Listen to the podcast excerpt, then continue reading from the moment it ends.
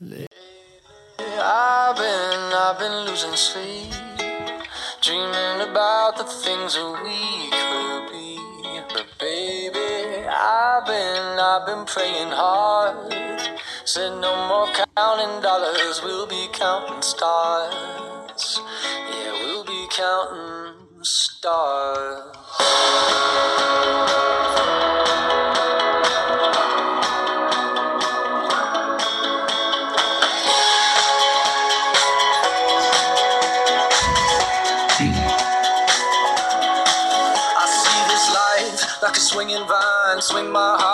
哈哈，我又回来了！大家好，欢迎收听这期的《沃尔菲尼长知识》，我是沃尔。嗯。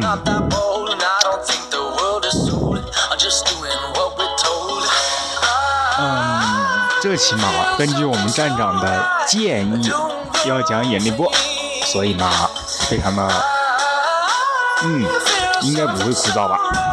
所以就不要在意那些细节了。那么咱们进入正题吧，引力波。物理，呃，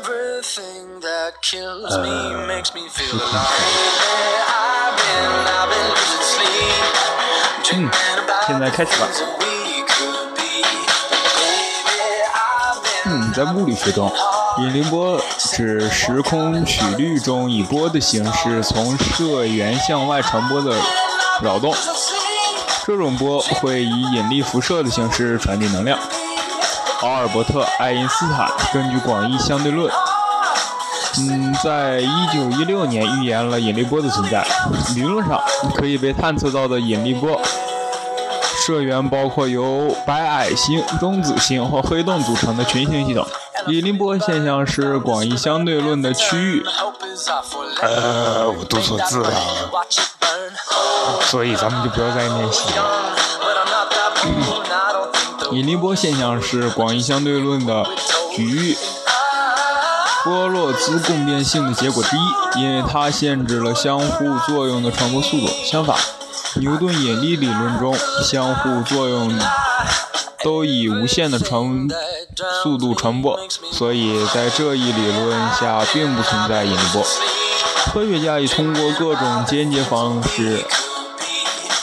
发现了引力辐射的证据，例如拉萨尔、科尔斯和约瑟夫·泰勒发现了赫尔斯泰勒脉冲双星在互相公转时逐渐靠近，这为引力辐射的存在提供了证据。两人因这项发现于1993年获得了诺贝尔物理学奖。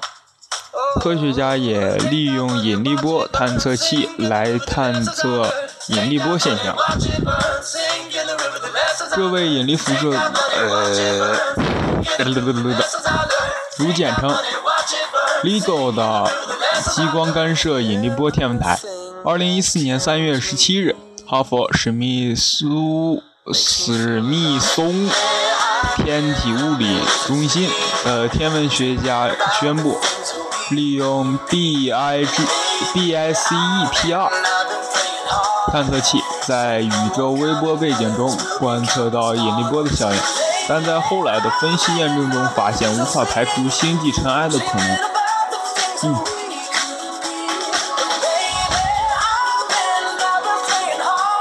若后续实验能确切得到引力波效应的成果，将成为宇宙保障和大爆炸理论强烈证据。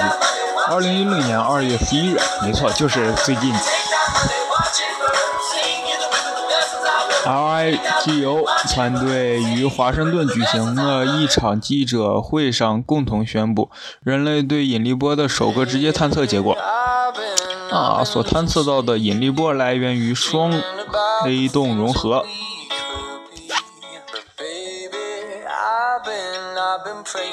嗯。那么现在我就来直接概述一下引力波吧。嗯，引力波，嗯，当引力波通过远处的观察观察者时，观察者会发现时空被扭曲了，呃，这样就可以穿越了。嗯，一定是这样的。两个自由物体之间的距离会有节奏的波动。效率与引力波相同。然而，在这一过程中，这两个自由物体并没有受力，坐标位置也没变化，改变的是时空坐标本身的距离。在观测中处的引力波强度与波源间的距离成反比。为什么看到这个词我就能想到了《永远制造这个戏？根据预测，螺旋形靠近的中子双星系统由于质量高、加速度高，因此在合并时会发射出强大的引力波。但是因为天文距离尺度之大，就算是最剧烈的事件所产生的引力波，在到达地球后，效应已经变得极低了，其应变的数量极低于十的负二十一次方。为了探测这种细微的变化，科学家不断增加探测器的灵敏度。截至二零一二年。最为灵敏的探测器位于 LGO 和 VIRGO 天文台，灵敏度高达五乘十的负二十二次米。这些天文台未能探测到引力波，这为引力波的频率设下了上限。欧洲空间局正在研发一座用探测引力波的空间天文台。激光干涉空间天线，好名字。引力波能够穿透电磁波所无法穿透的空间。科学家推测，引力波能够帮助了解位于宇宙远处的各种天体，比如黑洞。这类天体无法用光学望远镜和射电望远镜等传统方式观测。宇宙学家还能够利用引力波来观测。宇宙最早期状态，传统的天文学方法无法用来直接观测早期宇宙，因为在复刻之前，宇宙无法被电磁波所穿透的。对引力波更准确的测量，还能进一步验证广义相对论。引力波理论上可以采取任何频率，但极低频率几乎无法探测。而其高频率也没有可观测的已知波源。史蒂芬·霍金和维尔纳·伊斯雷尔预测，可以被探测到的引力波在十的负七赫兹和十的十一赫兹之间。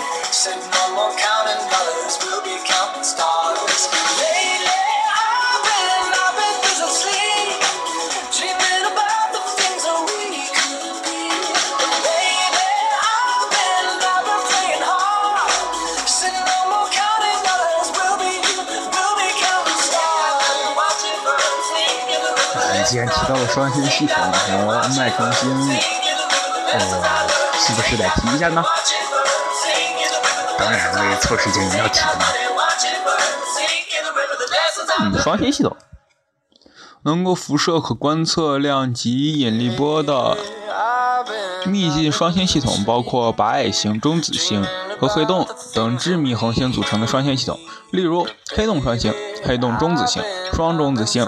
双白矮星等等，它们具有很大且随时间变化的四极距，对 LIGO 等地面探测器和空间探测器 LISA 而言，都是重要的引力波源，也是至今唯一由间接观测证实的引力波源。呃，它是脉冲双星系统 PSR 一九一三加十六。呃，其实吧我完全不知道该怎么读。从总体上看，双星系统的引力辐射过程实际上是一个双星逐渐结合的过程。在这一过程中，分为旋进、合并、自转、减缓三项。引力辐射会使在旋进态中的双星损失功能动能。造成其轨道以很缓慢的速度发生衰减，两颗恒星逐渐接近。换句话说，它们发生引力辐射的时间尺度远大于其公转周期，因此这一过程中被认为是绝热的。最常用的预测波形的方法是后牛顿近似方法。从引力波效率估算方法可知，双星系统的辐射效率与其自身密度的平方根成正比关系。地面探测器可探测的双星包括中子星和恒星质量黑星黑洞。呃，我有说错字。抱歉，最近舌头有点打结，所以不要在意这些细节了。嗯。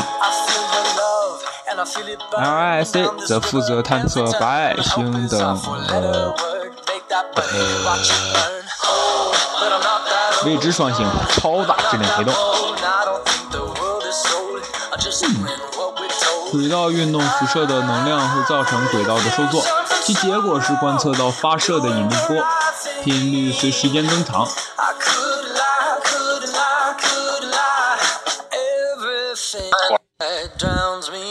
嗯，周期信号啊，如果能够观测到周秋的时间尺度，就可以推算出双星的周秋质量。呃，为什么是这么个名字？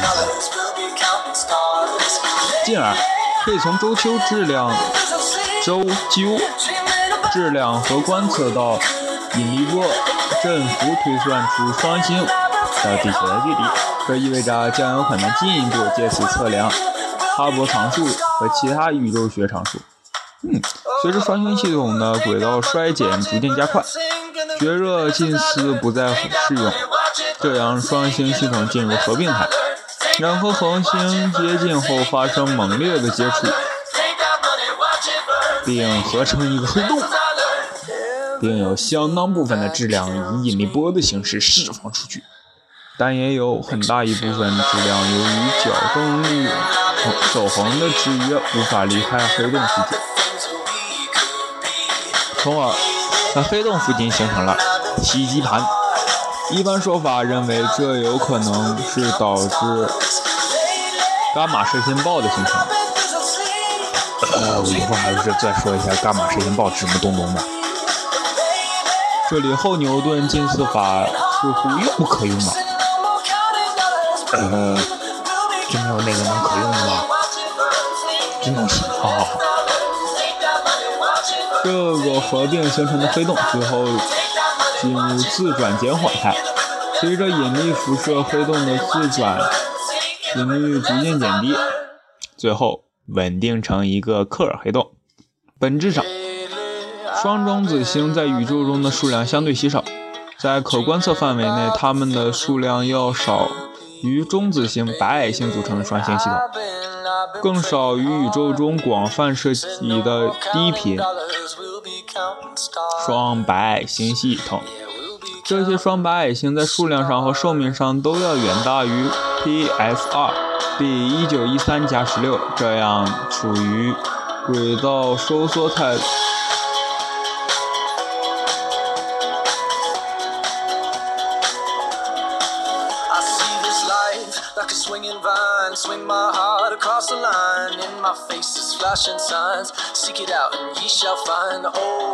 双中子星，这是由于大多数恒星都具有较小质量，而大多数恒星都是双星。根估计，LISC 有可能发现上千个这样的双白矮星系统，其发现概率远大于地面探测器对双中子星的。探测希望。不过事实上，银河系内太多的双白矮星系统会形成频率低于一毫赫兹的背景噪音。这种背景噪音叫做迷惑，它将高于 LISC 本身的仪器噪音。但这些噪音不会影响对较强的黑洞信号的探测。而核外星系的双白矮星则由于振幅太低。尽管也能形成高至一赫兹频率的背景噪音，其程度仍远在 LISC 的仪器噪音之下。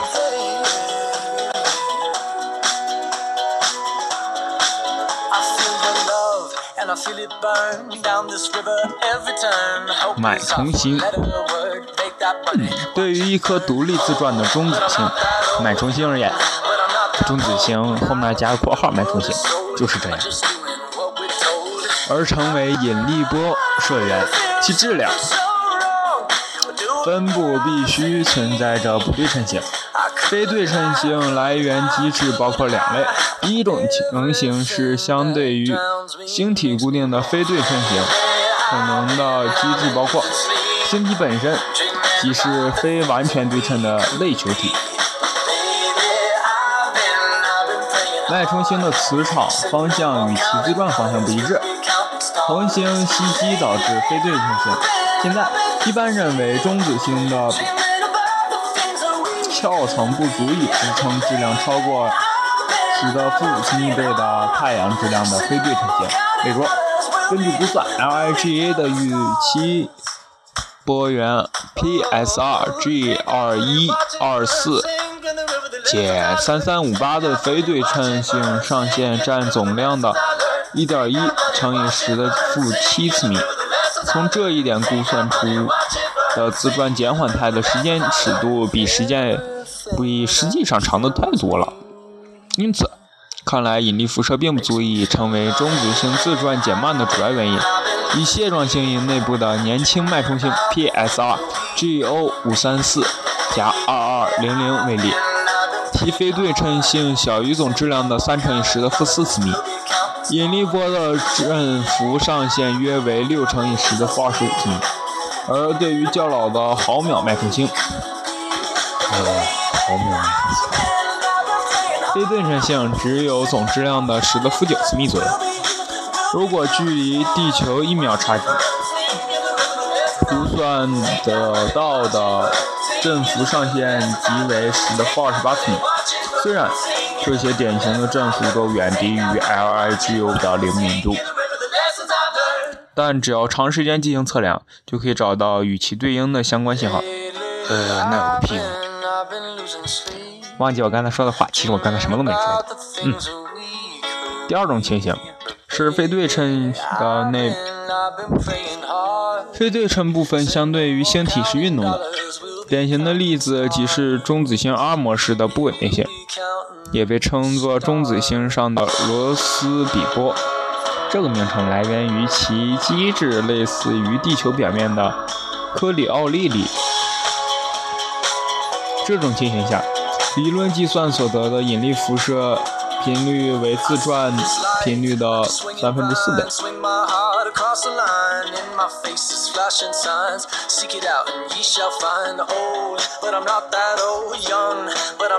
嗯，既然我要说一下伽马射线暴，那么一定要引一下引力坍塌，嘿，引力坍缩了。中子星的形成来源于超新星的引力坍缩，超新星内核的坍缩速率可达到每秒七万千米。这种坍缩并不是高度对称的，这一点已经在超新星 SN 1987A 的观测中得到证实。因此，这种引力坍缩会产生一种持续时间很短且无周期性的引力波突发信号，并伴随着电子捕获和中微子输运的过程。但引力辐射的波形和振幅都很难从理论上预测。一般认为只能运用数值模拟的方法。这种突发信号的频带可能很宽，中心赫兹在中心频率在一千赫兹，或者有可能是在一百赫兹到十千赫兹之间任意一个频率的周期性周期信号。呃，我讨厌这个信号的名字。